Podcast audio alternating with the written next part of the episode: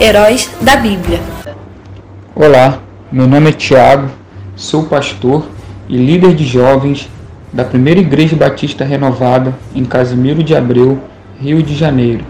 Estou aqui mais uma vez para compartilhar um pouco da vida do apóstolo Pedro. Depois da morte de Jesus, Pedro ficou perdido na sua caminhada espiritual. Sem força para ir adiante nos ensinamentos de Jesus, ele volta às suas atividades antigas. Porém, ao se encontrar novamente com o seu mestre e ter aquele diálogo libertador, onde Jesus o faz repetir três vezes que o ama, Pedro foi transformado. Converteu-se então num seguidor obediente, perseverante e amoroso.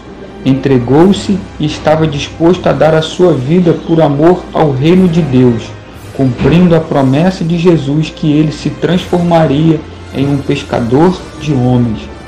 Respeitando a ordem de Jesus, os discípulos ficaram em Jerusalém aguardando o revestimento do Espírito Santo, quando no dia de Pentecostes foram cheios do poder e ousadia.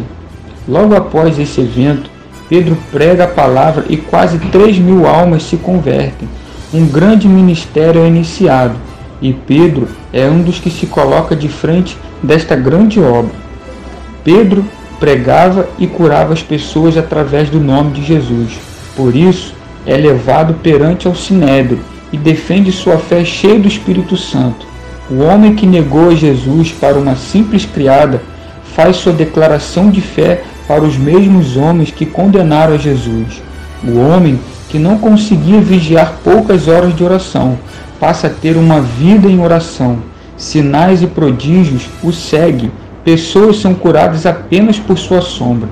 O momento marcante na caminhada ministerial de Pedro foi quando ele e João foram ao templo e encontraram um homem paralítico que pedia esmolas. Pedro se volta para ele e diz: Não tenho ouro e nem prata, mas aquilo que tenho te dou. Levanta e anda. Realmente ele foi transformado. Pedro passa a sentir o fardo de Jesus. Se inicia uma perseguição contra ele e os demais discípulos por eles estarem pregando. Pedro e João são levados presos, porém, milagrosamente, um anjo os liberta e de imediato eles voltam a pregar e são levados novamente à liderança religiosa e são admoestados a se calar e açoitados, mas parecia que eles tinham prazer em ser açoitados por conta da pregação em Jesus. A perseguição aumentou ainda mais.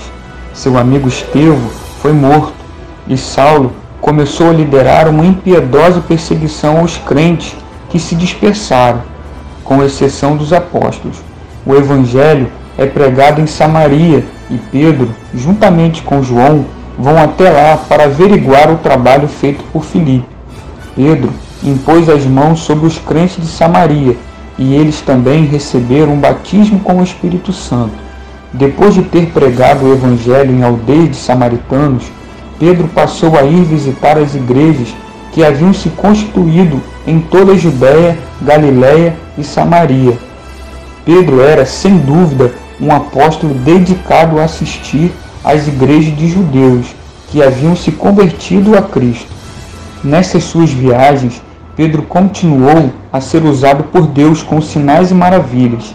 Enéas foi curado da sua paralisia, e muitos se converteram em Lida e em Sarona. Em Jope, Pedro é usado por Deus para ressuscitar Dorcas. Pedro, no total, realiza três viagens missionárias. Pedro escreveu duas cartas que estão na Bíblia, a primeira e a segunda epístola de Pedro. Estas foram destinadas aos cristãos espalhados pela Ásia Menor, com o intuito de instruir, animar e fortalecê-los espiritualmente.